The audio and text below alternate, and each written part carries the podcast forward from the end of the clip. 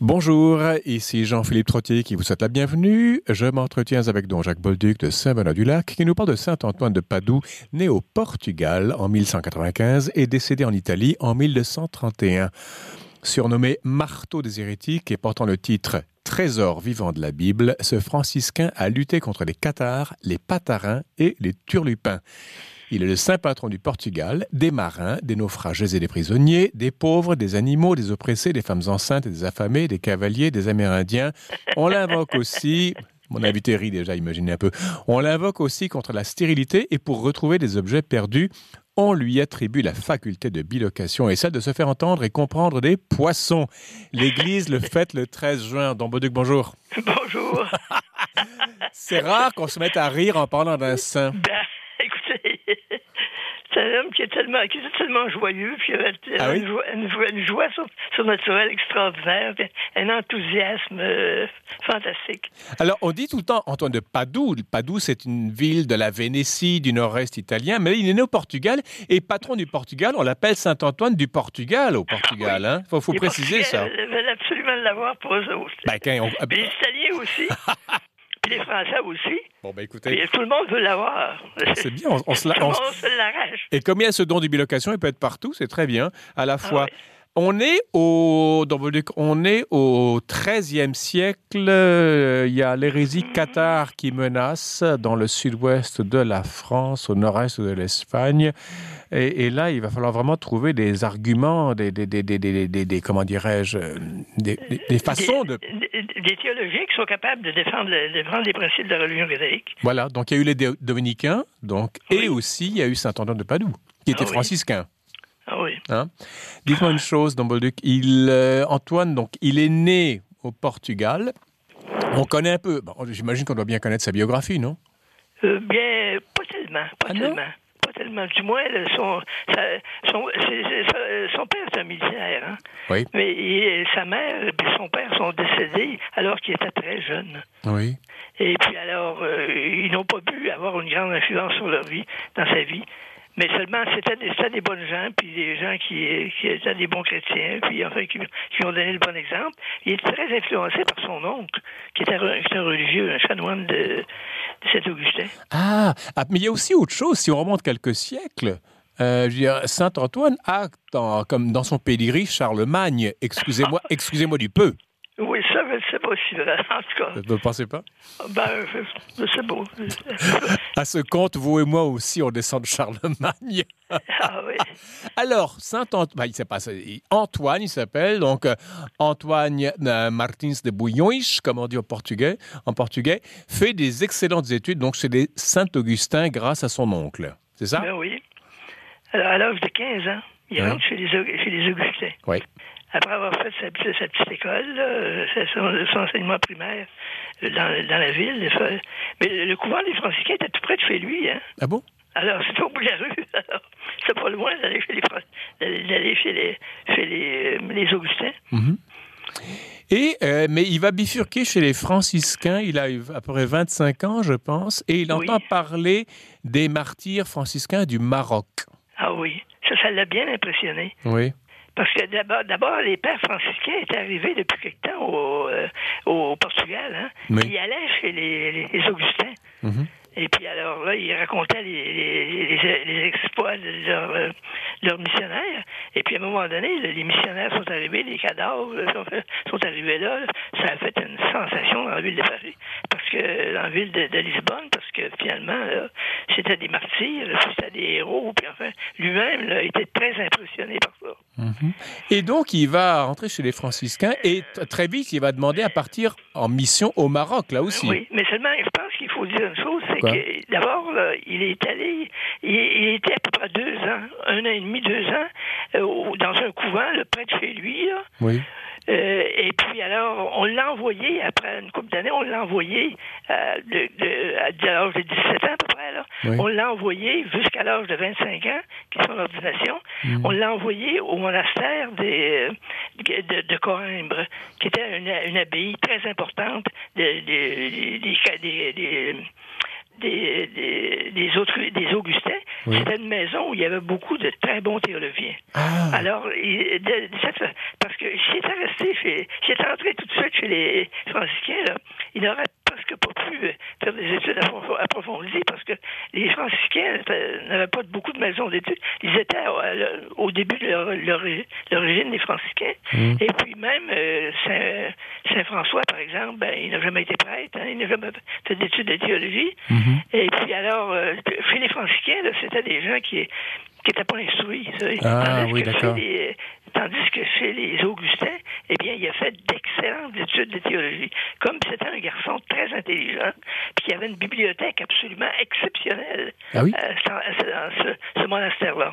Mais le monastère était à peu près situé à, à 190 km au nord de, de, De Lisbonne. de Lisbonne. Et C'est lui qui a demandé de, de- de changer d'endroit. Ah, Parce que bon. euh, il a- tous ses amis, tous les gens de la ville, là, allaient le voir.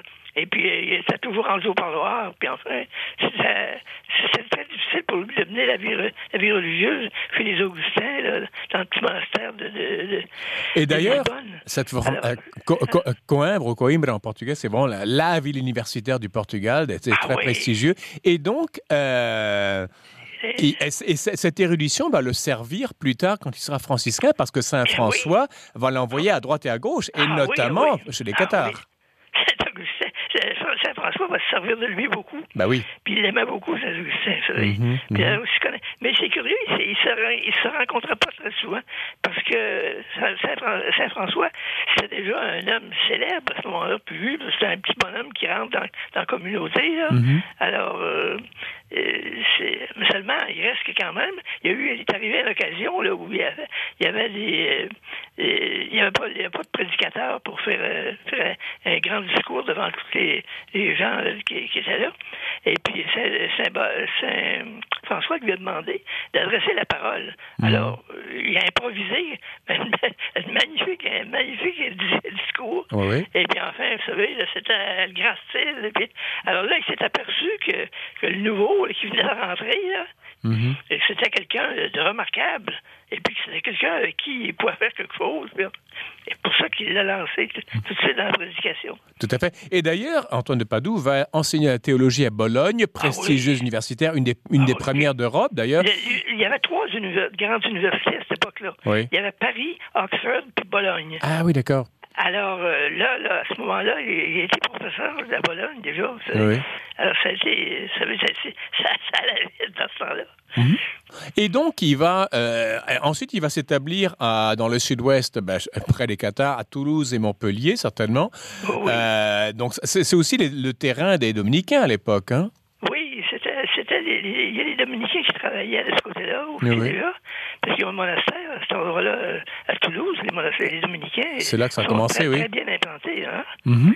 Et puis alors, euh, mais seulement, c'était, mais vous savez, parmi ces hérétiques-là, il y avait des gens qui étaient pas mal flayés, hein. Ben, j'imagine. Par exemple, les, les, les tourlupins, là. Oui, oui, les turlupins. C'était des qui des nudistes, enfin, qui faisaient des processions Tout nus? dans, dans, dans des villes. pour quelle raison? qu'ils disaient que la nature doit se présenter. On ne doit pas avoir honte de, la- de notre- nature humaine. Ah bon? oui, mais écoutez, alors lui, a- Imaginez a- au Québec, Ah, moins oui. 30. bah, écoutez, ah, seulement, lui, ce qu'il ce a fait, il n'a pas, c'est pas une, une, une réfutation théologique, mais il s'est moqué un petit peu de autres. Vous savez, ils, ils sont un petit peu flayés, ces gens-là, ça n'a pas de bon sens. Oui. ridicules. Alors, Mais- il, il Oui. va être ensuite, euh, je pense, euh, provincial. En tout cas, il, il va être, euh, il va chapeauter toute la région de l'Italie du Nord. Oui, et euh, Saint- Saint-François était décédé. Hein? il était, oui, tout à fait. Mais Ah lui, il va pas attendre très longtemps parce qu'en en 1231, donc il est envoyé à Padoue, donc en Vénétie, et il meurt d'hydropésie et d'épuisement le 13 juin. Il a quoi? Il a 30, 36 ans, 35, 36 ans. à peu près, oui.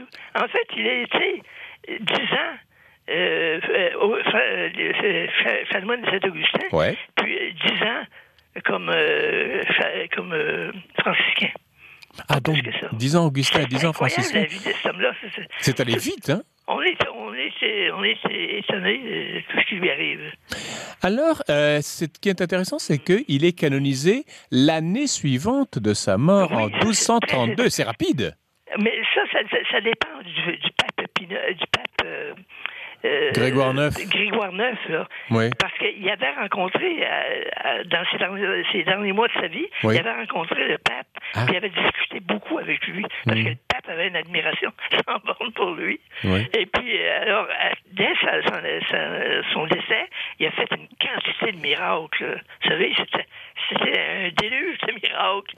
Alors, le pape l'a canonisé. Qu'est-ce que vous voulez? Ah, bien évidemment, oui. il n'avait pas, pas, le choix, si j'ose dire. Euh, alors, on lui, on lui attribue des tas de, de, de, de, dons. La bilocation. Bien. Enfin, écoutez. Comme, comme le, le, le, Padre Pio. Lui aussi? Ah oui, Padre Pio faisait la bilocation. Alors, à un moment donné, il y avait un aviateur qui est allé euh, pour euh, faire des bombes au-dessus de son église, de son, du grand, du grand, du grand euh, hôpital qu'il avait fondé. Et puis alors, Padre Pio est arrivé de, dans l'air, là, devant, mhm. devant le pilote. Puis il dit non, non, non, non, faut pas, faut pas que tu tes bombes ici. Alors le pilote est retourné, puis on lui a dit, mais vous allé porter des, envoyer des bombes, puis vous revenez avec vos bombes. Mais il y a quelqu'un qui, qui m'a dit, il faut pas absolument pas que je ces bombes-là. On l'a mis en prison, il a été jugé en cour martiale ou pas? Alors, Alors, la bilocation, Antoine de Padoue, et on peut le voir à deux endroits en même temps. Ça, c'est un de ses miracles. Euh, on, l'invoque tout le temps pour les objets perdus. Et alors, moi, j'ai un peu fouillé la question. Et euh, c'est pas parce qu'il retrouvait les objets de tous les gens qui le lui demandaient, c'est qu'un voleur lui avait dérobé un document, non?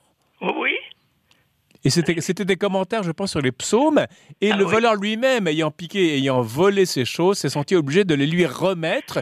Et rien que ça, ça fait que Saint Antoine de Padoue est invoqué pour les objets perdus. C'est un peu court, non? Oui, mais il reste quand même, vous savez, dans la vie de Saint Antoine, c'est plein de phénomènes qui sont extraordinaires, des, phénomènes qui n'ont qui ont quasiment pas de bon sens, mais qui sont, sont euh, qui arrivent. Alors par aussi. par exemple, je peux vous signaler un petit cas euh, bien, bien, bien curieux. C'est que lorsque j'étais jeune, je jouais au baseball. Et puis alors, euh, on, on m'avait enfin, il y avait un endroit dans, dans, le champ, là, en arrière de la recour, où il y avait des, des, du grand foin, vous savez. C'était un champ de village. Et puis alors, euh, les, les gens, on essayait de frapper de ce côté-là. Mm-hmm. Pour, euh, puis alors là, comme, comme les buts étaient, pleins, il y avait trois zones sur les buts à ce moment-là. Puis alors moi, je suis arrivé au boisson, puis j'ai frappé de ce côté-là. Et puis là, j'ai pensé à Saint-Antoine. Saint j'ai dit, faut pas que les gens la trouvent, la balle. Ouais. puis là, les gens étaient là, puis ils cherchaient la balle pour, euh, pour être capable de, de, de, me retirer. Mais là, puis ils l'ont pas trouvé. J'ai fait le tour. Grâce à Saint-Antoine. Donc vous aussi, vous avez été touché? Je vous dis, c'est Saint-Antoine, dans la vie de tellement de gens, il y a des fêtes extraordinaires. Hmm. C'est le dont, la statue est, la plus, se retrouve dans, toutes les églises. Parce que, je vous dis, c'est un saint qui est, qui est absolument extraordinaire. Puis il est populaire, c'est incroyable. Puis comment, comment est-ce qu'on peut imaginer qu'un homme qui est mort en, en 1231, il s'occupe de nos petits problèmes actuellement, puis de, nous aide, nous aide à, rechercher une paire de lunettes qu'on a perdues, ou des, appareils, des appareils acoustiques, puis des, des choses comme ça. Mais c'est curieux, mais ça arrive. Est-ce qu'il peut vous donner les numéros de la loterie de la 649 euh, Il ne peut pas nous donner les numéros de la loterie, mais seulement, vous savez, ah, je vous dis, il est, arrivé des, des cas, euh, enfin, tout le monde, il y a des gens qui disent ça. Puis ce qui est extraordinaire, c'est qu'il ne s'occupe pas de des miracles uniquement pour les catholiques, mais ah il en fait aussi pour les hindous, pour les, les, les mahométans, et puis en fait pour les protestants, puis n'importe quelle religion. Vous savez, c'est fantastique. Mais c'est merveilleux, écoutez. C'est inexplicable. Enfin, je ne sais pas pourquoi. Ben, écoutez... Voir des gens, par exemple, comme des, des musulmans qui, ont, une confiance inébranlable dans ça. Ben, qu'est-ce que vous voulez? Ben, on s'incline devant ça, puis c'est tout, ça s'arrête là. Ben oui, c'est. Et, et, et, nous, on va devoir s'arrêter parce qu'on est arrivé ah. au terme de votre chronique dans Bolduc, bien malheureusement, ah mais on va reprendre la semaine prochaine avec Saint Thomas More. Oui. Ça vous va? Ah, ça va, ça me va, mais j'aurais bien des faux ah, ben, on, on, va en regarder pour la semaine prochaine. Ben Bolduc, merci beaucoup, mais bonne semaine. Très Très bien. Allez, à dans une semaine. Voilà, c'est la fin de l'émission à la régie de Daniel Fortin. Ici Jean-Philippe Trottier. Je vous remercie de votre fidélité et entre-temps, je vous invite à rester à l'antenne de Radio VM.